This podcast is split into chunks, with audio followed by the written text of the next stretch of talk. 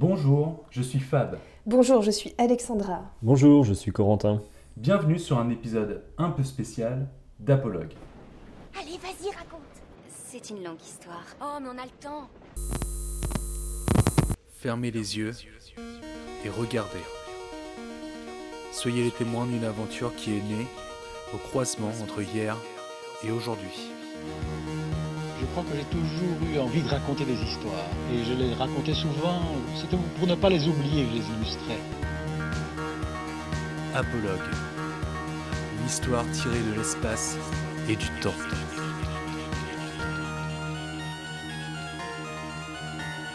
Ferme les yeux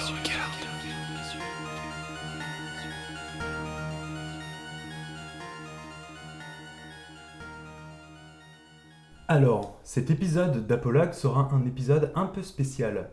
Il sera un peu spécial parce qu'aujourd'hui, il n'y aura pas qu'un seul conte qui sera diffusé, mais il y en aura trois. Et pour ça, j'ai réuni autour de moi deux acolytes bien décidés à vous raconter une histoire. La première est... Comment vous dire Elle est autant fan de Mylène Farmer que de Bertolt Brecht. Elle sait donc casser les codes. Bonjour Alexandra. Vous pouvez pas mieux me présenter. Tout à fait, je suis bien d'accord. Le second, lui, est tiraillé entre la nature sauvage et le fait de brûler les planches dans nos beaux théâtres rennais. Mais, de vous à moi, je vous le dis, son plus grand amour reste tout de même les love songs des groupes de hard rock américains. Bonjour Corentin. Bonjour Fabien. T'es pas trop gêné, j'ai j'ai divulgué ton terrible secret. Mon intimité. ton intimité. Alors, comme je vous le disais à l'instant, aujourd'hui, avec cet épisode spécial, Corentin, Alexandra et moi, on va chacun diffuser un petit que- qu'on a enregistré à l'avance.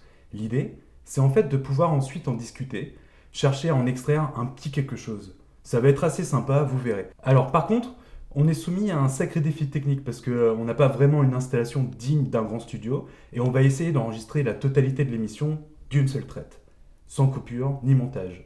Il est donc possible qu'il se passe des choses parfois imprévues, un chat, euh, un micro qui se débranche, Une bouteille de vin. une bouteille de vin qui tombe, voilà tout. Alors, donc moi en petit préambule, j'ai une petite question à vous poser, Alexandra et Corentin. Mhm. C'est quoi votre plus vieille histoire avec le conte? Ma plus vieille histoire, j'ai envie de dire, c'est un peu le Père Noël. Quand bien même, on- en, en tant qu'enfant, on n'y croit pas vraiment. euh, Enfin, on se doute quand même que c'est un peu bizarre. On se laisse emporter euh, par euh, l'envie que ça existe. Et ben moi je pense que, euh, le- en tout cas le plus lointain souvenir que j'ai de ça, c'est euh, un livre euh, de contes, c'était je pense euh, Réponse. Ça ça m'a vachement marqué, ça m'a beaucoup marqué parce que c'était c'était un peu cru, euh, il y avait les dessins et tout ça, et Mm. puis c'était une version un peu, un peu trash je pense de conte, mais c'était quand même destiné aux enfants, mais... Ouais, sans filtre. Ouais, sans filtre. Et puis, ouais, je pense que ça me. Euh, je me rappelle le moment où le prince tombe de la tour en escaladant la tour et se Mm. crève les yeux dans les ronces. Ah, et le dessin, il y avait les, les yeux, du, Ah ouais. les yeux du, du prince qui saignaient. Ses Ah ouais, réponses qui, euh, qui, en pleurant sur ses yeux, euh, le Mm. faisaient revenir, enfin, lui redonner la vue, tout ça. Ça m'a ça m'a un peu euh, réconcilié avec les monstres et les, et les peurs et les angoisses, en fait. euh, de me dire que ça faisait aussi partie d'une histoire et que ça pouvait bien se terminer aussi. Ah. Ouais. que tu- ouais. Mais c'est vrai que ce, ce, ce- ce truc-là de la fin qui se termine bien dans les contes merveilleux la plupart du temps, c'est parfois un peu critiqué, comme si c'était trop facile et tout ça. Sauf que j'ai l'impression que parfois, en fait, ces histoires-là, elles, elles, elles, euh, elles existent aussi pour donner une fin qui se termine bien. Enfin, pour dire aussi que ben, euh, enfin, la, la, la résolution de toute histoire n'est pas forcément non plus toujours dramatique. Les choses peuvent bien se terminer aussi. Mm. Et c'est la manière dont on suit ça, les péripéties, qui, qui nous fait prendre conscience aussi que dans nos vies à nous, eh ben, on peut aussi euh, écrire une, une fin, Mm. une fin heureuse à nos, à, nos Mm. propres histoires, en fait. Il y, a, des- il y a beaucoup de fins de contes qui sont un peu ambiguës et ça laisse ouvert justement l'interprétation. C'est sans doute un peu plus respectueux aussi du lecteur, à, mon- à mon avis, par rapport à des contes euh, peut-être plus récents Ouais. en fait, où il faut surtout ne pas choquer euh, Oui. euh, l'enfant, l'adulte, parce que ça, ça se dit pas, ça se fait pas, alors que bah voilà, euh, la, la vie c'est aussi plein d'ambiguïté et c'est ça qui est intéressant. Ouais, quoi. mais tout à fait, ouais. Pour ma part, on avait un livre qui présentait euh, des des régions françaises. Et, euh, et du coup, en fait, il y avait un, un truc très lié au, au terroir aussi, en fait. On sentait à travers ce, ce livre, qui faisait un peu un petit patchwork de toutes les régions, on sentait qu'il y avait quelque chose qui, euh, qui était aussi dû à une tradition orale euh, de- un peu ancestrale Enfin, j'imagine bien un peu les gens se réunir euh, autour, de, autour du conteur, enfin tous les gens du village se, se réunir autour du conteur qui, qui, qui fait raconter des histoires. C'était euh, la, la- la vie avant Netflix. Et c'était finalement quelque chose aussi qui pouvait être super, de pouvoir euh, se réunir autour d'une histoire et puis de pouvoir en, en- en- en parler par la Mm. suite. C'est une manière de s'adresser à l'autre aussi qui, euh, qui est moins frontale et qui Ouais. permet aussi de, de la réflexion. Enfin, C'est ça. C'est pas à brûle pour point. C'est ça. Ça. Ça fait du lien, quoi. C'est ça, ça fait du lien, Mm. s'il y a un caractère social là-dedans. quoi. Mm, mm. En fait, je pense qu'aussi, on pourrait s'imaginer, même bien avant ça, euh, les, euh, les hommes de Cro-Magnon euh, Bah dans leur caverne, euh, autour du feu, qui racontent des histoires, je sais pas, de chasse, des choses comme ça. Mm. En fait, finalement, Mm. peut-être qu'il y a aussi une origine à ce niveau-là, enfin, une origine, pas forcément du conte, mais de besoin de s'asseoir de autour de... raconter des histoires. Ouais, de raconter des histoires. Mais le, le conte en plus c'est vachement lié à la veillée en fait, au coin du Ouais. feu, le- Ouais. après le repas et tout ça. s'endormir, ça, ça ouvre Ouais. l'imaginaire, quoi. Il y a. Et il y une façon aussi de s'échapper de la journée de labeur d'avant, euh, Mm. de, de mettre du merveilleux dans le, dans le quotidien. euh. Mm. Je, je- je pense que c'est une référence euh, d'un bouquin de Pascal Quignard qui s'appelle Mourir de penser. Il raconte justement euh, les veillées où euh, finalement le chasseur vient raconter en fait ce qu'il a vu Ouais, de sa journée et il y a une sorte ce qu'on appelle une sorte de, de- de répréhension après avoir chassé et que le fait de raconter une histoire Mm. c'est une fois que la proie a été capturée on revient sur le chemin qui a mené vers la Ah. chasse Ah. voilà préhension compréhension quelque chose qui permet aux autres après de chasser de témoigner d'une survie Ouais. c'est vrai. Et, euh, et, et aussi le fait que... Alors, peut-être que hum, si ce chasseur-là est seul, peut-être qu'il a besoin aussi de témoigner de périodes de sa journée, en fait, où il était euh, tout seul. Et finalement, quelque part, ça lui permet aussi d'exister encore à travers l'histoire qu'il raconte. En fait, il y a une nécessité à raconter une histoire peut-être Tout à fait, ben, je te prends au mot. et donc, du coup, ben, on va commencer par, euh, par Corentin. On va passer aux choses sérieuses. Alors, t'es prêt? Oui. Tu vas nous raconter quoi? Alors, euh, c'est- euh, c'est un conte d'Anatole Lebras euh, qui s'appelle Les Bœufs. Ok. Et euh, bah, j'ai choisi ça parce que pour un premier conte, j'avais alors j'avais un peu de mal à trouver quelque chose, sa- sachant que le conte est parfois à plusieurs siècles et raconté, transmis de façon orale.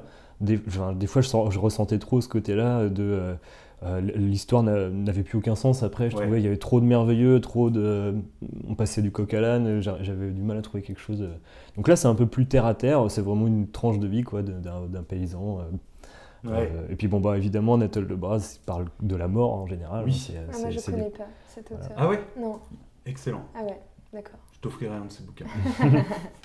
ouais. Ok, ben, très bien, ben, parfait, on va y aller.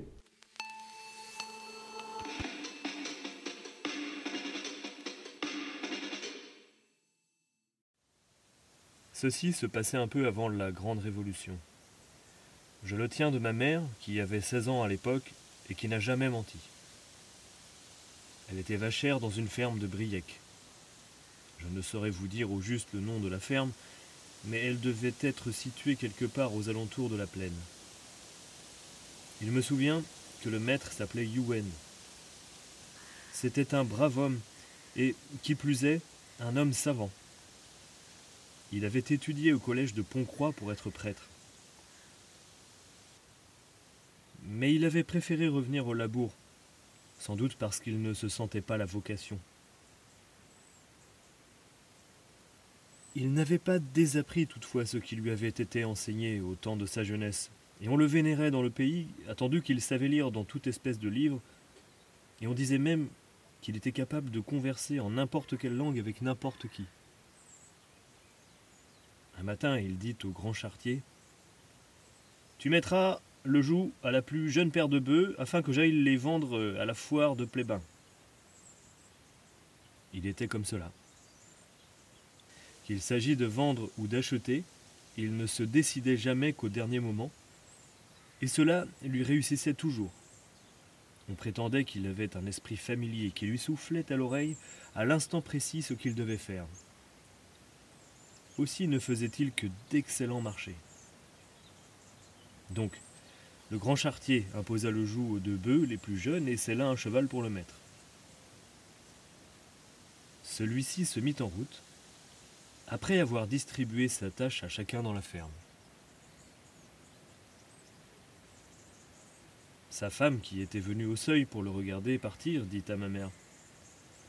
Aussi vrai que je vous l'affirme, Tina. Des deux jeunes bœufs que voilà, mon homme me rapportera cent écus. Ma mère s'en fut conduire au champ les vaches dont elle avait la garde. À la brume de nuit, elle les ramena. Le sentier qu'elle devait suivre faisait croix avec la grande route. Comme elle arrivait au carrefour, elle rencontra le maître qui s'en retournait de la foire. Elle ne fut pas surprise de voir qu'il revenait avec la paire de bœufs dont il s'était promis de se débarrasser. Vous savez qu'en Basse-Bretagne, on ne se gêne pas pour causer librement même avec les maîtres. Mais ta vie, Yuen, dit ma mère, que la foire de Plébin ne vous a guère rapporté. C'est ce qui te trompe, répondit le jeune maître d'un ton étrange. Elle m'a rapporté plus que je ne souhaitais. Voir, pensa ma mère. En tout cas, il n'avait pas l'air joyeux. Il laissait aller son cheval au pas, la bride abandonnée sur le cou. Quant à lui, il avait les bras croisés, la tête inclinée et songeuse. Les bœufs l'escortaient, l'un à droite, l'autre à gauche, avec une sorte de solennité. Ils avaient dû perdre à la foire le joug qui les attachait. C'étaient d'ailleurs deux bonnes bêtes dociles, quoique jeunes. Ils n'avaient pas encore été attelés à la charrue ni au tombereau, parce que Yuen les réservait pour la vente, mais on voyait déjà, à leur allure posée, à la façon paisible dont ils allongeaient le mufle vers le sol, qu'ils étaient tout prêts à faire de vaillantes besognes. Pour le moment, ils avaient l'air, eux aussi, de songer des choses tristes, comme le maître. On marcha quelque temps en silence, les vaches en avant. Ma mère se demandait ce que le maître avait bien pu vouloir dire. En quoi donc la foire de Plébin lui avait-elle rapporté plus qu'il ne souhaitait? Il tenait le milieu de la chaussée, avec la paire de bœufs. Ma mère cheminait dans l'herbe de la douve. Tout à coup, Yuen l'interpella. Tina, dit-il, je ramènerai moi-même les vaches. Toi, prends cette voie de traverse et cours d'une haleine jusqu'au bourg. Tu passeras d'abord chez le menuisier pour lui commander un cercueil de six pieds de long sur deux pieds de large. Puis tu te rendras au presbytère. Quel que soit le prêtre de service, tu le prieras de prendre son sac d'extrême onction et de te suivre chez nous au plus vite. Ma mère regarda le maître avec stupéfaction. Il avait des larmes qui lui roulaient sur la joue. Va, commanda-t-il, et sois prompte. Ma mère prit ses sabots dans ses mains, enfila la voie de traverse et courut au bourg tout d'une haleine. Une heure après, elle était de retour à la ferme. Un des vicaires l'accompagnait. Sur le seuil était assise la fermière. Vous arrivez trop tard, dit-elle au vicaire. Mon mari est trépassé. Ma mère n'en pouvait croire ses oreilles. La fermière fit tout de même entrer le prêtre. Ma mère se glissa derrière eux dans la cuisine. Sur la table, on avait étendu un matelas, et le maître était couché dessus, mort. Il avait encore ses vêtements de la journée. Le vicaire aspergea le corps d'eau bénite et commença les prières funèbres. Quand il fut parti, ma mère reçut l'ordre de gagner le lit, car on préparait tout pour la dernière toilette du défunt. Ce lit était au bas bout de la maison. Une simple cloison de planches séparait la pièce de la cuisine. Je n'ai pas besoin de vous dire que ma mère n'avait nulle envie de dormir. Elle fit mine de se coucher et de tirer sur elle les volets du lit. Mais quand il se fut écoulé quelque temps, elle se releva en chemise et vint coller l'oreille à la cloison. Il n'était resté dans la cuisine que la veuve de Yuen et deux vieilles femmes du voisinage qui avaient coutume d'ensevelir. Dans la cour, on entendait causer les gens de la maison et d'autres, venus des alentours, pour la veiller. Tous se demandaient comment la mort avait pu abattre si soudainement un homme aussi solide. C'était aussi ce qui intriguait ma mère. Elle ne tarda pas à être renseignée, car elle ne perdit pas un mot du récit que faisait la fermière aux deux vieilles femmes dans la cuisine, pendant qu'elles lavaient ensemble le cadavre de Yuen. Vous savez, disait la fermière, que jamais il ne manquait de vente Quand je l'ai vu revenir avec les bœufs, je lui en ai fait reproche. Yuen, cette fois tu es en faute, lui ai-je dit. C'est la première fois et ce sera la dernière, m'a-t-il répondu. Eh ben, plaise à Dieu, je lui ai dit. Voilà un souhait que tu regretteras vite de voir exaucé, car il t'en viendra grand-peine. Oui, a-t-il poursuivi, après un silence, c'est la première fois que tu me prends en faute sur un marché, et ce sera aussi la dernière, parce que nul autre marché je ne ferai de ma vie. Demain, l'on m'enterrera. J'avais bien envie de le traiter de rêveur, mais je me souviens de cette parole qu'il m'avait dite naguère. Le premier averti de ma mort, ce sera moi, m'avait-il souvent répété. Je l'ai vu si abattu que la peur m'a saisi. Évidemment, je lui demandais alors Que s'est-il donc passé depuis ce matin? Ma foi de Dieu, m'a-t-il répondu, nous sommes arrivés à la descente de Châteaulin, quand tout à coup les bœufs, qui jusque-là avaient fait la route paisiblement, se sont arrêtés et se sont mis à renifler avec bruit. Puis l'un d'eux a dit à l'autre en son langage de bête Mais t'as vu qu'on nous mène à Châteaulin? Oui, a répondu l'autre, mais on nous ramènera ce soir à la plaine. Je les exposais sur le champ de foire. Euh, les gens euh, se mirent à tourner alentour. Chacun disait Voilà une belle paire de bouvillons. Mais personne ne m'en demandait le prix, qu'il m'a dit. Ce fut ainsi toute la journée. Durant longtemps, je dévorais mon impatience, mais quand je vis le champ de foire se vider et venir la tombée du soir, je me pus me défendre de jurer de sacrer tout bas. En vérité, à ce moment-là, je crois que j'eusse donné mes deux bêtes pour rien, si seulement j'en avais trouvé preneur. Le bœuf noir et gris S'étant mis à creuser le sol avec son sabot, je lui détachai un coup de pied dans le ventre. Il me regarda du coin de l'œil, tristement, et il me dit Yuen, avant deux heures il fera nuit, et dans quatre heures vous serez mort. Retournons vite à la ferme, vous pour mettre votre conscience en règle, et nous pour nous préparer à notre travail de demain, qui sera de vous porter en terre. Voilà ce que m'a conté mon homme, ajouta la fermière. Un autre se serait peut-être mis en colère contre le bœuf, mais lui qui était un homme de sens, il a suivi son conseil. Grâce à quoi il a trépassé, non dans la douve du grand chemin comme un animal, mais dans sa maison, assisté d'un prêtre et muni des sacrements comme un bon chrétien. Dieu pardonne aux défunts, murmurèrent les vieilles femmes. La mère fit le signe de la croix et regagna son lit. Le lendemain, les deux bouvillons traînèrent au bourg de Briec, la charrette funèbre. Cela se passait un peu avant la Grande Révolution. Depuis ce temps-là, on prétend que les bœufs ne parlent plus, si ce n'est pourtant à l'heure de minuit, durant la veillée de Noël.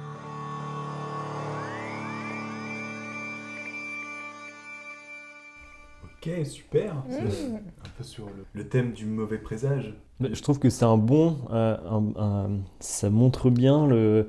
Euh, l'esprit un peu euh, celtique et païen qui se mélange à, au christianisme. Ouais, les bœufs, je me demande, j'y connais pas grand chose en religion, mais je pense que les bœufs ont un, caractère divin parce qu'il y a le, le bœuf, l'âne et tout ça dans la qui assiste à la naissance de Jésus. Ouais. Et je trouvais ça intéressant le euh, le fait que si tu es sage et que tu sais écouter Dieu à travers les bêtes, à travers euh, bah, tout ce qui fait le, monde, euh, qui, est Dieu, bah, du coup, c'est ça qui fait que tu que tu mourras pas comme un païen, mais tu mourras. voilà, Ouais, c'est ça, ouais, on est ouais, ouais, carrément. En fait, on est un peu avec ce truc-là de. en fait, le bœuf, c'est un peu le média entre l'homme et la nature, quelque part, et puis le besoin aussi, du coup, de rester proche de la nature, proche du message que la nature peut te c'est le mauvais présage. Oui, puis ce que je trouve intéressant, c'est que c'est un conte très pragmatique. On est vraiment plongé dans euh, le terre-à-terre du euh, c'est quelqu'un qui vend ses bêtes, il n'a pas de problème d'argent. On est dans un, dans un rapport très très terre à terre. Tu vois, il y a quand même ce truc surnaturel qui, qui survient. mais qui euh, n'étonne pas forcément, c'est-à-dire que ça vient, on accueille la mort aussi parce que ça fait partie d'un cycle. Mmh. Ouais, c'est vraiment, bah, Anatole Lebras, c'est ça aussi, c'est il rapporte un peu les contes qui bah, qui, qui, bah, qui raconte tout simplement que euh, la mort est un passage et, que, Mm. les, et que les Bretons anciens l'acceptaient et, euh, et le préparaient même. euh. Et ce qui est un- un- étonnant, c'est quand on lit plein d'autres choses ou qu'on entend plein d'autres contes de- de- d'Anatole Lebras, c'est souvent des personnes bien portantes et riches qui meurent en fait de façon euh, plutôt inexplicable. Comme quoi la mort peut frapper à tout moment. enfin, C'est voilà. ça, ouais. Il y, a- il y avait un conte, alors je crois que c'est de lui aussi, enfin du coup lui qui avait euh, retrouvé cette histoire. Quelqu'un qui, euh, après une bonne soirée, euh, rentre chez lui euh, dans la nuit et euh, à un moment donné il entend les charrettes de l'encou. Puis il se dit, euh, ah je vais me planquer dans le, dans le buisson et puis euh, je vais voir à quoi il ressemble ce fameux encou. Et euh, du coup le- le- le- la charrette arrive et puis euh, bon il se passe rien de, de fameux, il n'y a même pas trop de contact avec, euh, avec l'encou. Et, euh, et c'est après, en fait, euh, en rentrant chez lui, il, enfin, il, il rentre chez lui, il s'endort et puis il meurt. Mm. Et il n'y a, a rien de plus ni de moins. Ça se trouve, en fait, je sais pas, il y a, il y a ce truc-là de destinée qui, qui reste là, même s'il pensait du coup y échapper, ben finalement Mm. non, parce que Mm. c'est c'est Mm. lui qui a entendu la charrette. Mais Dans l'exemple de Fabien, euh, ce qui est, euh, ce qui est marrant, c'est qu'en fait, tu ressens bien le, le truc. Euh, il t'encuira si tu veux percer le mystère de la mort, en fait. C'est- T'as pas le droit de regarder de l'autre côté, c'est pour ça qu'on on peut pas l'expliquer, en fait. Euh, donc il faut Mm. justifier un peu de. Ouais. Si personne est là pour rapporter le monde de l'au-delà, bah, c'est parce qu'en fait, on- il y a un tabou, il y a un mystère qu'on Mm. peut pas dévoiler. euh. Alexandra, c'est ton tour. Oui, c'est mon tour. Eh bien, allons-y. Donc j'ai eu aussi pas mal de difficultés à trouver un conte euh, qui me semblait euh, intéressant. Euh, je l'ai un peu réécrit et ça met en, ça met en scène une, une femme. Euh, donc on est en 1791, je crois, un peu, après la Révolution française. C'est une petite histoire dans la grande histoire. Absolument. Ok, Je ne pouvais pas mieux dire.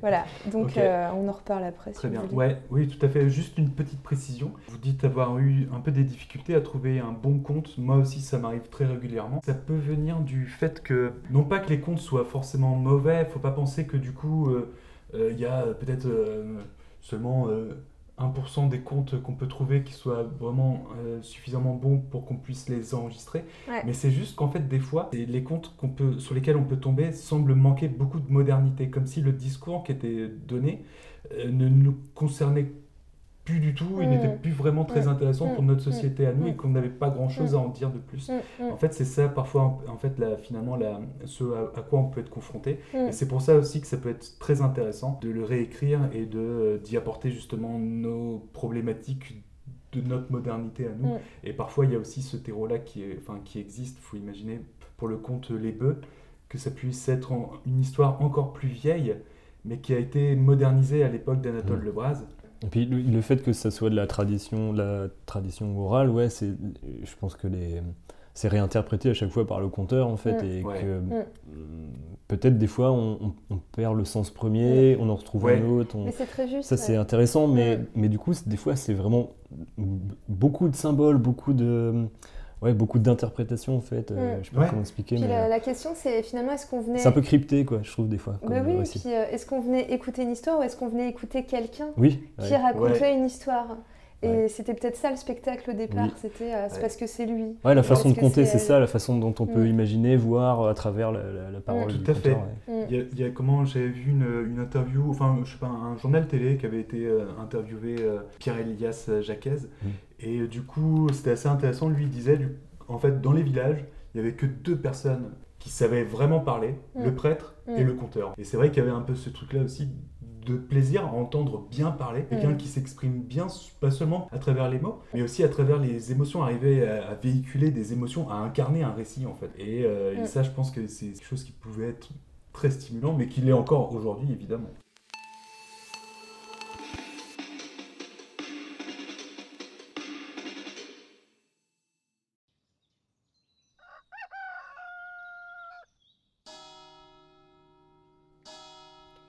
La folle dorée.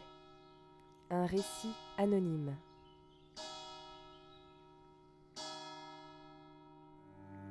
Au printemps 1793, dans le pays d'Auray, en Morbihan, éclata une guerre qui dura 100 jours. Elle opposait les paysans et les marins contre-révolutionnaires à l'armée républicaine. Opposés à la conscription militaire obligatoire, 30 000 paysans et marins des alentours d'Auray avaient gagné la ville et s'étaient engagés dans un combat inégal contre la garde nationale.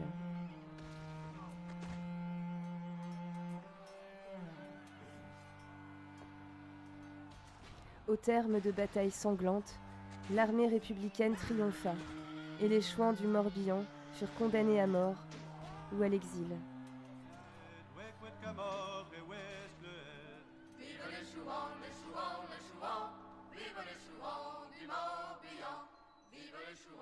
Le maire avait ordonné à ses agents de déblayer les champs des centaines de corps qui s'entassaient, ça et là. Bien rares ceux qui avaient triomphé des assauts de la garde nationale, mieux armés et mieux entraînés au combat. Paysans et marins avaient ainsi rejoint leur terre pour y reposer d'un sommeil éternel.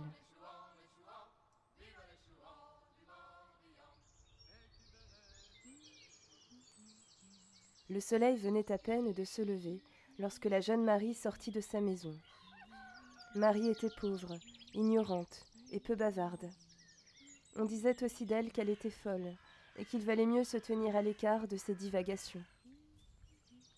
Munie de sa faucille, elle s'en allait ce matin-là comme de coutume vers le champ du père Francis, un vieillard débonnaire qui prétexta la nécessité de débarrasser ses cultures des mauvaises herbes pour donner quelques sous à la pauvrette.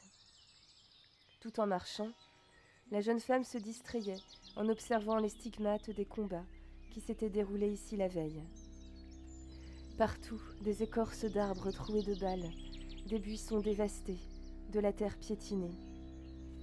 Le sol était jonché de boutons, de cheveux et de brins de laine arrachés aux vêtements des combattants.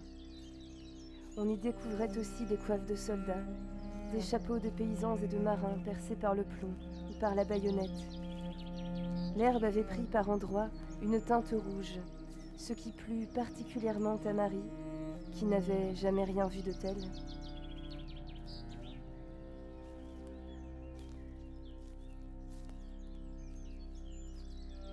Elle cherchait du regard quelques cadavres gisant çà et là, mais tous avaient disparu. Ceux des insurgés avaient été emportés dans la nuit par des proches ou quelques bonnes âmes soucieuse de leur donner la sépulture. Quant au corps des soldats, l'armée s'en était occupée, bien après que des femmes du village aient parcouru le champ de bataille pour les détrousser de leurs biens. Chaînes en or, montres, argent, boutonnières, tout en dispensant des prières pour les leurs. Depuis la veille, on parlait même de riches butins trouvés sur des bleus de la garde nationale morts au combat. C'est à cela que songeait la jeune Marie, qui scrutait désormais les douves de façon méticuleuse des deux côtés du chemin.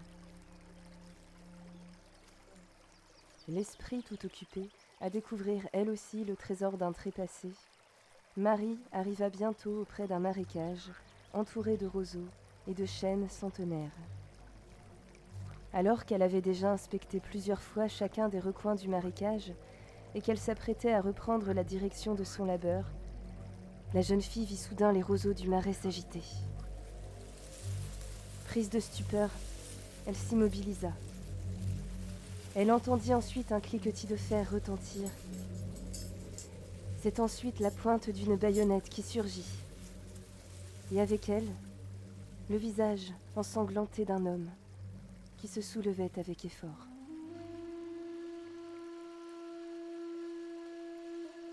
L'homme était jeune. Les traits de son visage, malgré la douleur qu'il trahissait, étaient fins et délicats. Il se tenait le flanc gauche, où s'étendait une tache rouge qui laissait présager du pire. Marie s'apprêtait à fuir, lorsque soudain l'homme prononça quelques mots en breton. Il était blessé, il avait besoin d'aide. La bretonne s'approcha. Alors qu'il était sur le point de se dégager, l'homme perdit soudain l'équilibre et s'effondra sur le sol au pied de la Bretonne, qui se recula de nouveau avec effroi. Il la supplia alors de ne pas s'enfuir. Et étrangement, sans qu'elle ne comprenne pourquoi, elle accepta.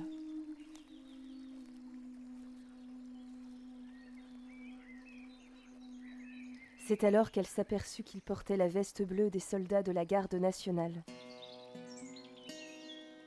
Effrayée, elle tenta de s'enfuir de nouveau, mais il la retint d'un geste vif dont elle n'aurait soupçonné la force. Il lui assura qu'il ne voulait lui faire de mal et qu'il pouvait à peine remuer car sa jambe avait été fracassée d'une balle.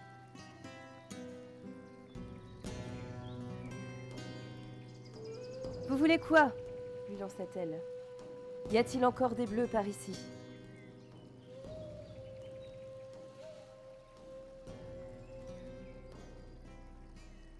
Sans réfléchir, elle annonça que les soldats de la garde nationale étaient tous partis depuis la veille. L'homme poussa un cri et jura que c'était impossible. Il ne l'aurait pas abandonné ainsi. Non, ça ne pouvait pas être vrai.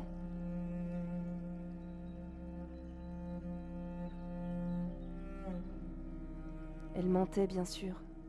Oui, les bleus étaient encore à Auray, et oui, ils avaient été les plus forts. Ils fouillaient à présent chaque maison de la ville à la recherche d'insurgés blessés ou de leurs compagnons d'infortune, prêts à les secourir. Ils sauveraient le soldat s'ils le retrouvaient. Mais cela, ils ne devaient jamais l'apprendre. Le soldat poursuivit alors ses questions, comme pour contrer le désespoir. Elle y répondit, de façon à le persuader qu'il était bel et bien abandonné et sans espoir de secours. Blessé la veille lors d'une embuscade, la force lui manquait pour quitter le lieu où il s'était réfugié, et quand bien même il l'eût trouvé, il craignait en se montrant d'être assassiné par les chouans. La paysanne était son seul espoir. Il lui dit qu'il était lui-même un enfant du pays. Il lui dit que son père et son frère, pêcheurs à Logmariaker, pouvaient venir le sauver en le cherchant ici. Il suffisait à la fille de les aller trouver. Il conjura Marie de le faire, multipliant les supplications et les pleurs. Mais elle resta insensible. Le soldat se trouvait à présent au pied de la jeune fille, répandant sur eux ses larmes et ses prières. Mais rien de tout cela ne semblait l'atteindre. Elle semblait ne rien entendre, comme prise de vertige, le regard flou. Elle sentait monter en elle une puissance qu'elle ne s'était jamais connue. La paysanne roulait à présent des regards ardents tout autour d'elle. Elle fixait parfois le soldat, mais c'est comme si elle ne le voyait plus. Tranquillement, elle s'approcha du soldat, le regarda dans les yeux et lui dit calmement Si tu veux que j'aille à Locmariaker, donne-moi ta montre. Elle fit alors un geste rapide qui tenta d'arracher la montre retenue par une chaîne dorée à la veste de l'homme. Le blessé se jeta en arrière et fit un effort surhumain pour la repousser. À court de souffle, le soldat lui promit qu'il lui donnerait sa montre si elle allait chercher du secours, et il lui donnerait même de l'argent. Tu en as? répliqua-t-elle. J'en ai Où? Là, dans ma besace, mon salaire de soldat, une jolie petite somme. Tout sera à toi. Montre-le-moi. Me promets-tu de me sauver après? Montre-moi l'argent. Les mains tremblantes, puisant dans les forces qui lui restaient, le soldat se pencha sur son havre-sac qu'il avait détaché. Il avait à présent commencé à déboucler à grand-peine chacune des courroies. C'était sa seule chance de survivre.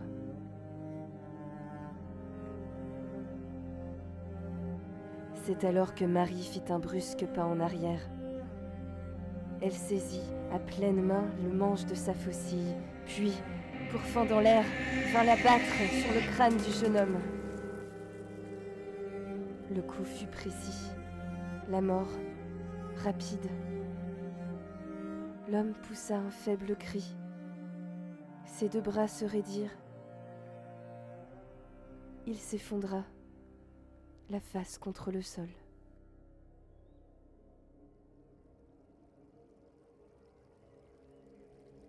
Délicatement, Marie posa avec précaution sa faucille empourprée contre un arbre.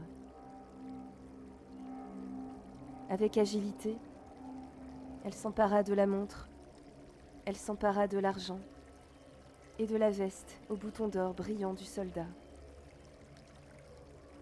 Elle lava rapidement ses pieds tachés par le sang de l'homme. Elle nettoya ensuite la lame de sa faucille, et enfin, comme si de rien n'était, elle regagna le chemin pour aller couper son fait d'herbe.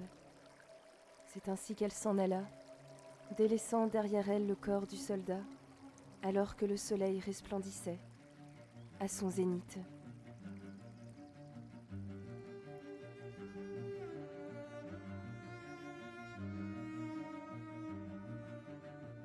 Marie mit à l'abri son butin, qu'elle sut faire fructifier. Elle fit un bon mariage, jusqu'à devenir, à force de dotations et de faits publics notoires, l'une des personnalités les plus respectables de la ville d'Auray. Personne ne sut jamais pour le soldat. Certains se sont demandé, il est vrai, pour quelle raison prônait au-dessus de la grande cheminée du salon cette vieille faucille. Vous savez, celle qu'utilisait la Marie lorsqu'elle allait couper modestement les herbes en l'échange de quelques sous. Quelle bonne âme. On racontait alors que seul le travail à la sueur de son front et de l'honnêteté lui avait permis d'obtenir le meilleur ici-bas. Elle avait suivi le chemin des vertueux, auquel finit toujours par sourire la fortune, et à force, on a fini par y croire. On a fini par y croire. Jusqu'à ce jour où vous ne croisiez à votre tour, dans la ville d'Auray, en Morbihan, cette modeste paysanne qui, s'en allant faucher les blés, vous délestera de tout. Cette folle, insignifiante à tous, et sur qui nul ne pouvait compter, mais dont les enfants aujourd'hui narrent les vertus et la bonté, qui de la folie, par l'infâme, a triomphé.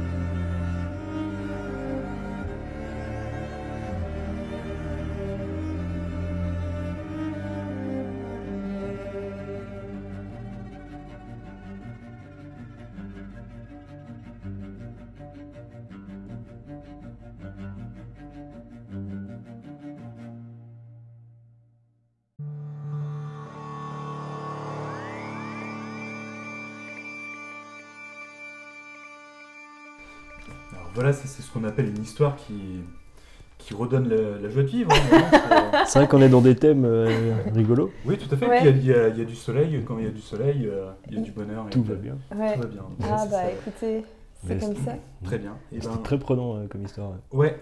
Tout à fait. Uh-huh. Alors moi, ça me fait un peu rigoler un peu, d'une certaine manière, puisque au début, je me dis, mais en fait, Marie, est-ce que c'est pas une... euh, Est-ce qu'elle représente pas finalement la, la violence de son époque, Mm. de cette époque-là de la Révolution Et puis après, je me dis, euh, plus ça va dans l'histoire, je me dis, ah en fait, non, c'est pas tout à fait ça. Et puis finalement, si, c'est vrai, c'est ça. Ah ouais. Enfin, oui, quelque part, euh, ouais, j'ai- j'aime j'aime assez bien ce truc-là de, bah, de la personne assez euh, opportuniste, en fait, finalement, qui. Mhm. Et puis qui utilise euh, juste, enfin, une, une faucille, euh, alors forcément le, la faucille et le marteau, euh, enfin, une faucille qui est, qui, qui, qui est finalement le, le symbole du labeur, euh, de, la, de la vie dure pour gagner sa vie, et qui, en fait, elle utilise ce symbole-là pour gagner sa, vie- sa vie de manière très facile et très rapide, finalement. Ouais, et puis en en volant une, quoi. Ouais, ouais, on vole- Bah, oui, Mm. tout à fait, oui. Mm. Oui. C'est- Mm, ouais, moi ça m'a fait penser un peu à, à, bah, l'histoire de la Bretagne en fait, euh, avec les- qui est une, une région où il y a toujours eu des guerres. C'est une, une péninsule qui a toujours été convoitée, qui était euh, hyper intéressante stratégiquement, militairement, euh, et qui était, bah, qui était riche de culture, de, de culture céréalière ou de voilà. Du coup, ça me faisait penser un peu à, bah, comment les, les gens, les populations, leur, leur, car- leur caractère se forge à travers bah, le- le- des exactions comme ça, Mm. des, euh, des guerres, et deviennent, euh, deviennent capables de faire des, des choses horribles pour su- survivre et, et devenir. Et ensuite, euh, que les choses deviennent pérennes, que deviennent plus stables. Cette histoire, elle, on se demande bien, enfin, en- tu, tu, le dis, c'est une histoire anonyme, et en même temps, ça semble être tellement une histoire qui peut se passer tous les jours, tout le temps, même encore aujourd'hui. Tu sens qu'il y a quelque chose de vrai dans cette histoire, que c'est pas, euh, c'est Mm. pas quelqu'un qui l'a inventé de toutes pièces. Enfin, cette Marie-là, c'est peut-être pas la seule de son époque, et je sais pas, il y, a- il y a quelque chose de, de réel là-dedans. Oui, tu mets ça en pleine guerre du Vietnam, euh, enfin, ça- Ouais. c'est pareil quoi. Ouais, ouais, à mais faire. carrément. Tout à fait, ouais. Ouais. Le, le truc que je trouve marquant euh, à la fin, que, enfin à la fin que tu as réécrit, c'est le côté euh, euh, comment elle, elle cherche la vertu après avoir Mm. commis ce truc euh, Bah horrible, ouais. qu'on trouve la vertu qu'une fois qu'on a touché le fond et qu'on a commis le pire truc pour. euh, Oui, Ouais, ouais. ouais, ouais. mais elles sont difficiles à trouver, les histoires euh, qui, qui finissent bien, je trouve, et, et Eh ben. joyeuses. Ah. Moi, mon histoire, elle finit bien, Très bien, elle Ah. est joyeuse, super. et euh, je l'ai pas réécrite. Enfin, j'ai tout réécrit sauf la fin. Hmm. Donc, euh, comme quoi. Toc. ok. Alors, du coup, en fait, c'est. euh, c'est euh, c'est c'est, c'est un conte plutôt du genre fantastique. Oui, c'est très fantastique. Euh, c'est un conte qui vient d'Irlande. Là, pour l'instant, il y avait, c'était surtout des contes bretons. Là, on reste un peu dans cet euh, univers très celtique, hein, tout de même. Et euh, alors, c'était pas forcément le conte que je voulais faire au début, sauf que quand j'ai lu celui-ci, euh, c'était à une époque, enfin, euh, c'était il y a quelques temps du coup, et puis euh, pendant ce moment-là, j'arrêtais pas de me dire Ah, mais est-ce que dans la vie, pour avancer, il faut pas savoir enterrer quelque chose de son passé? Euh, avoir, savoir enterrer même peut-être finalement la personne qu'on a été. Et, euh, je me suis dit ça en fait. Et, quand, quand j'ai lu ce conte, je me suis dit, waouh, mais ça représente complètement, complètement ça en fait, ce que, ce que je pensais à cette époque-là. Euh, Enfin, à cette époque-là, c'était pas il y a 10 ans, c'était il y a un mois. Et, euh, et voilà, enfin, du coup, euh, je me suis dit que je, préférais faire ce conte-là pour pouvoir en parler après, par la suite, parce que je crois aussi que, comme vos contes, en fait, il y a, y a matière à, à pouvoir en discuter. Enfin, j'en dis pas plus, le conte euh, lui-même s'en chargera.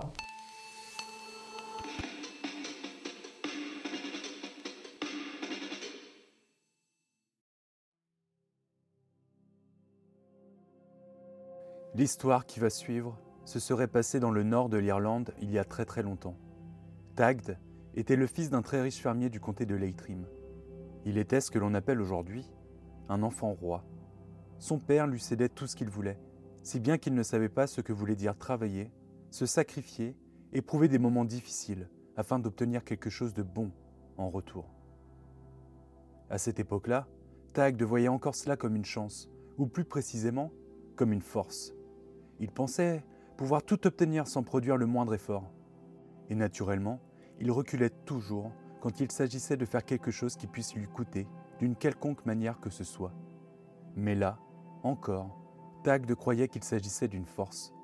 Toutefois, il savait, en son fort intérieur, qu'il ne faisait que fuir quand les choses devenaient trop dures. Tagd s'était alors résolu à s'amuser plutôt que de travailler, et il dépensait l'or de son père en passant ses nuits à boire ses journées à dormir. Et cette résolution le transformait peu à peu en Locke, en une personne usée, négligée, apeurée. Mais un jour, un événement va renverser la trajectoire que la vie de Tagd prenait. C'était une nouvelle très belle, mais aussi très néfaste, si bien que sa réaction face à cette nouvelle allait tracer le chemin définitif sur lequel Tagd sera bientôt. En effet, son père venait d'apprendre au village que son fils, seul héritier de sa notoriété, avait connu une jeune femme et que le ventre de cette jeune femme devenait depuis de plus en plus rond. Le soir venu, le vieil homme fit alors appeler Tagd, et devant lui, il céda à la colère, aux larmes et au découragement. Il lui dit alors, les yeux dans les yeux, Mon fils, je t'aime et je te chéris tant que je peux, et jusqu'à ce jour je comptais te laisser ma fortune après ma mort. Mais cette histoire que je viens d'apprendre me cause tellement de honte et de dégoût. Si tu n'épouses pas cette fille et si tu la laisses subir seule la responsabilité de l'enfant, je laisserai ma terre et ma fortune à ton cousin. Décide-toi cette nuit. Soit tu épouses cette femme et vous aurez tous les deux l'héritage, soit tu continues à vivre comme tu l'as toujours fait. et tu perdras tout. Le vieil homme sortit de la pièce et Tagde resta seul, le regard et l'esprit dans le vide. En fait, il aimait très sincèrement cette jeune fille, et la jeune fille lui rendait cet amour. Mais cette nouvelle le déboussola. Il ne savait pas quoi faire. Il avait terriblement peur de devoir prendre des responsabilités et peur de devoir s'engager dans une vie faite de contraintes et de sacrifices. Il aurait aimé épouser Marie, vraiment. Mais était-il capable de changer si radicalement? Il ne se sentait pas de la trempe de son père. Il ne se sentait pas capable de faire autre chose que de passer ses nuits à boire et ses journées à dormir. Tagde se retourna brusquement, ouvrit la porte et partit en courant. Il sortit de la ferme et se mit à courir sur la route aussi vite qu'il le pouvait. Ambulant, dans l'obscurité de la nuit, il lui fallait fuir tout de suite cette obligation qu'il avait de faire un choix. Puis, Tagd s'arrêta de courir. Pas un souffle de vent ne sifflait. La nuit était calme et douce, si calme et si douce que presque aucun bruit ne se faisait entendre. Sauf, peut-être, le son d'une multitude de voix et de bruits de pas derrière lui. Tagd tendit l'oreille pour mieux écouter. Et son cœur se mit à battre très fort. Les voix et les pas se rapprochaient, et la lumière de la lune commençait à dessiner des silhouettes blanchâtres à une quinzaine de mètres. Ces silhouettes lui donnaient l'effet nauséeux de n'être que des fantômes, revenus du royaume des morts pour errer dans la nuit. Les silhouettes blanchâtres avaient maintenant encerclé Tagd, qui frémissait devant l'incompréhension de ce qu'il se passait. Médusé par l'effroi, il vit quelques-unes de ces silhouettes venir face à lui. Elles portaient une masse lourde et encombrante qu'elles jetèrent à ses pieds. Tagd reconnut là un cadavre.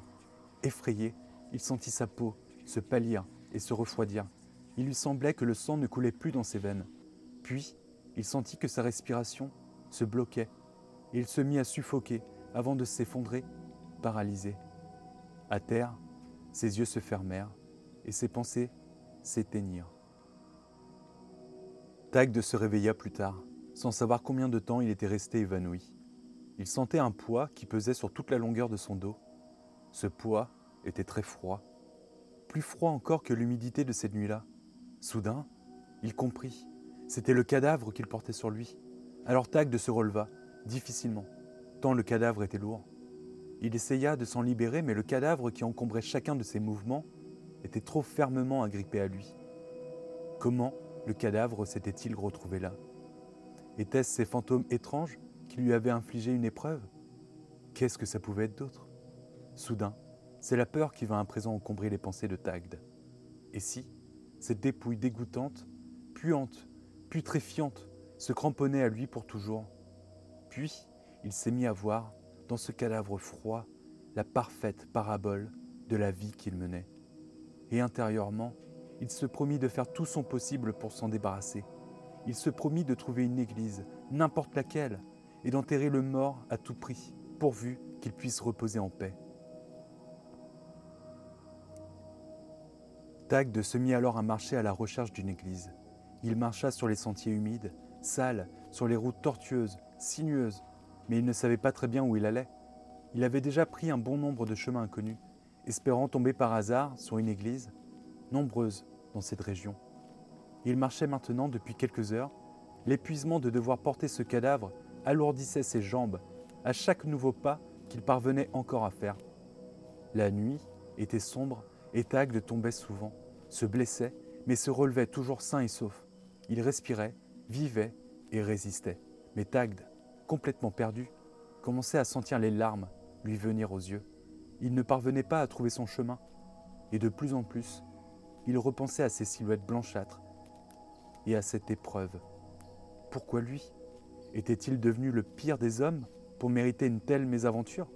Il perdait espoir à chaque fois qu'il devait choisir un chemin. Il perdait espoir et sentait qu'il ne parviendrait nulle part. Tagde glissa sur une pierre et tomba une nouvelle fois. Mais cette fois, se relever était encore plus dur. Il avait l'impression que la charge sur son dos s'alourdissait de plus en plus lorsqu'il devait, encore une fois, se relever. Et cette fois-ci, Tagde craqua.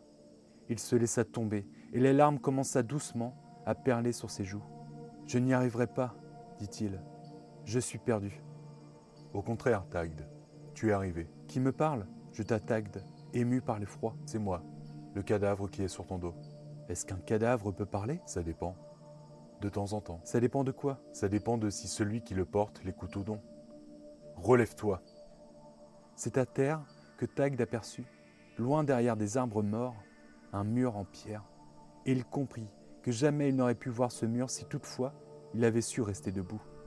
Pour mener à bien sa quête, il fallait aussi qu'il trébuche. Relève-toi. Tagd reprit sa respiration, et en même temps qu'il prenait sa respiration, il reprit ses esprits et ses forces, suffisamment pour se relever.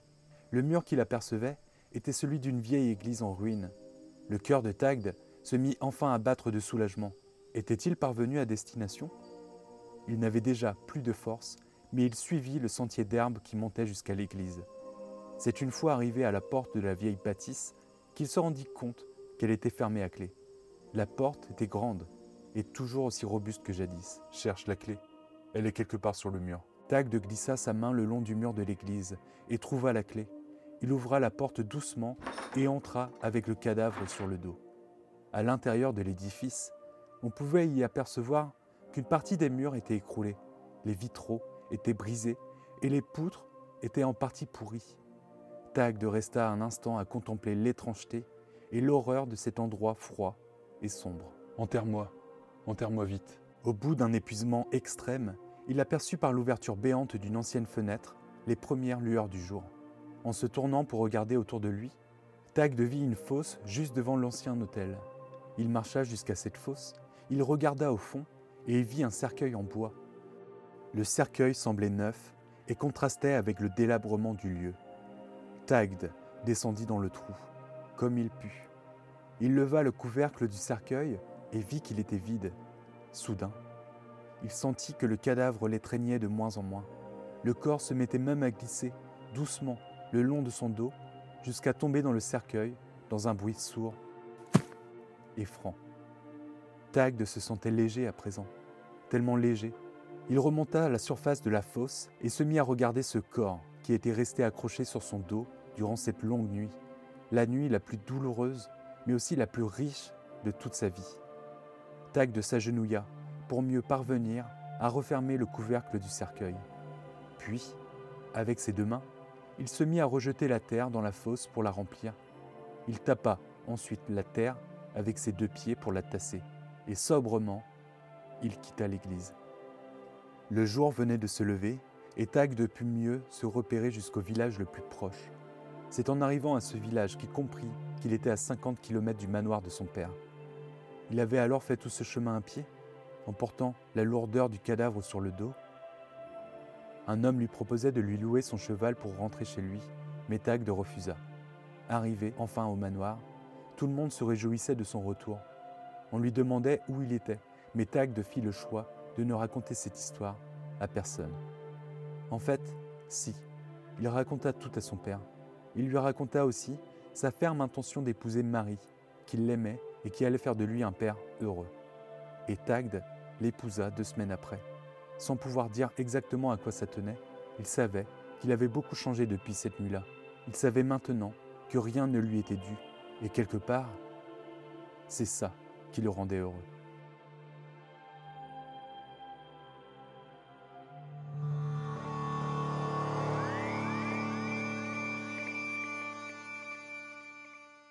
Une belle fin heureuse. Mm. Mais oui, ça y est, on a enfin notre morale. oui, c'est vrai que du coup, Ah. la, la morale, elle est très, euh, très, très, très explicite. Bah ouais, je trouvais que ça, c'est un- un- un- euh, ça respectait vachement, le récit euh, respectait vachement les codes du conte merveilleux en fait, avec la, la traversée, euh, la, la façon dont les événements arrivent, euh, les, les épreuves, euh, Mm. des résolutions d'épreuves, des...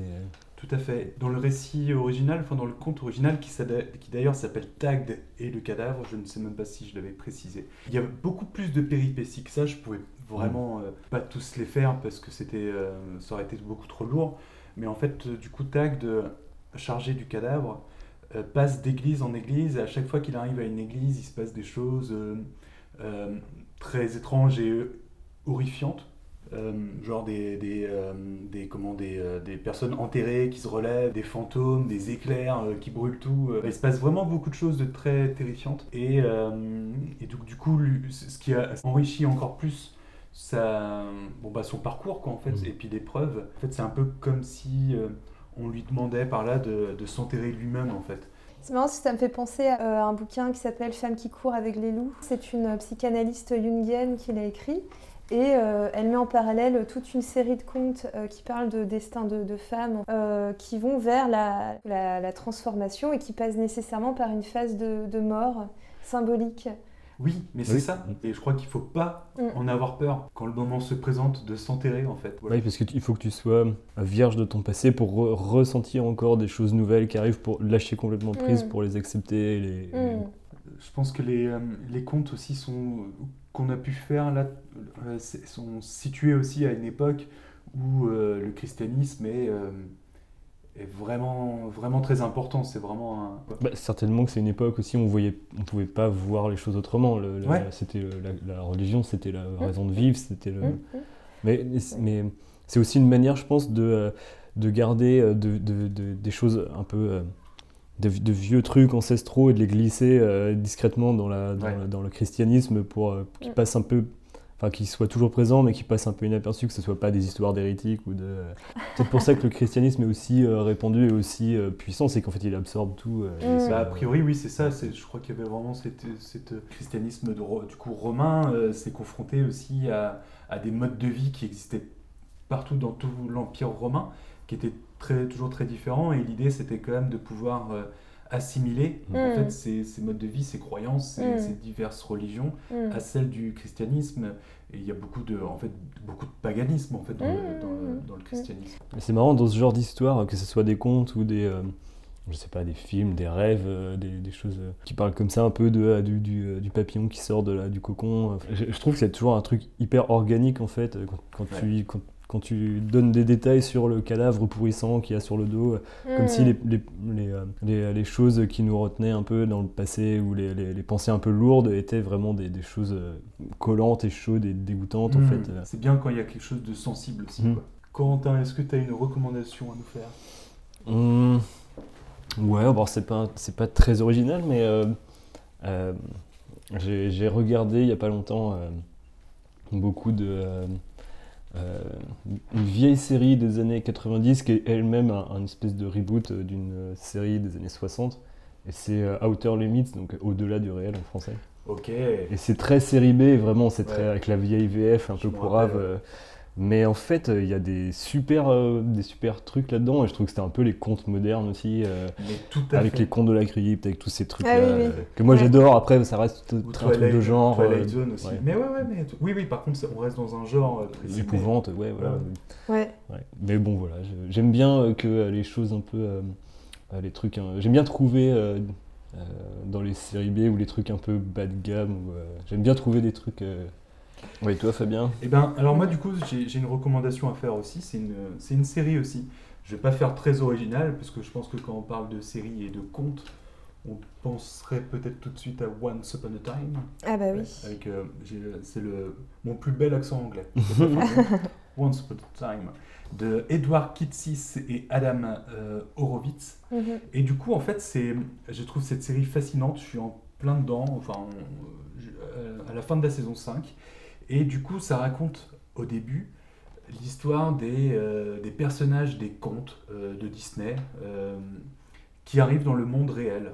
En fait, ils, sont, ils vivent une malédiction et ils se retrouvent dans le monde réel et on les voit un petit peu, du coup, se souvenir peu à peu de, de qui ils sont. Et, et en, parallèle, on voit un peu leurs aventures à la forêt enchantée à, à l'époque. Et en fait, c'est une série très brillante parce que déjà, elle est très très dense. Mhm. Il se passe beaucoup beaucoup de choses. Et, euh, et, euh, j'a- j'adore la manière dont il euh, retravaille les contes, dont il les mélange parfois. Euh, j'adore la, la- la- la- certaines relectures. J'adore l'idée, par exemple, de faire de- du chaperon rouge un loup-garou Ah oui. qui, qui- qui, finalement elle est elle-même Mmh. sa propre proie et son propre Mmh. chasseur. Euh, Il y, a- il y a tout un tas de choses fascinantes vraiment euh, sur le plan euh, humain, psychologique. J'adore le fait de pouvoir faire de créer de l'espoir à longueur de temps, Mm. où tu te dis, euh, tu as, tellement envie de condamner les méchants, parce qu'ils sont odieux et puis ils font des choses tellement méchantes, et euh, ils, ont, ils ont jamais d'excuses pour le faire, sauf qu'ils ont toujours des portes de sortie. Et tu as envie de croire à ces portes de sortie, tu as envie de croire qu'ils euh, vont changer et qu'ils vont euh, enfin faire le bien. Et euh, franchement, ouais, je ne peux que, que la conseiller. Vous deviez résumer euh, cet épisode euh, en un mot. Lequel serait-il? Mmh. Waouh. Euh, Convivial. ouais, Convivial. Convivial. euh, Fabuleux. Oh. Je pensais à peau morte. Ça fait deux mots. C'est vrai. Bon, en, en tout cas, ben, on vous remercie de, euh, de, de nous avoir écoutés. Moi, je vous remercie aussi, Alexandra et Corentin, Bah, d'avoir participé à, cette, euh, à cet épisode spécial. Plaisir de recommencer. Ouais, Ah oui. tout à fait. C'est vrai que c'était vraiment euh, très intéressant pour nous. On a pris beaucoup de plaisir, je pense, Mhm. à la fois à faire ces contes et puis à les diffuser, et puis à en parler. Et on espère que vous aurez pris autant de plaisir que nous. Et puis, bon, ben, on, on se donne des nouvelles. Bah, on se tient au courant. À bientôt. Allez, bisous, à bientôt. merci, au revoir. Salut.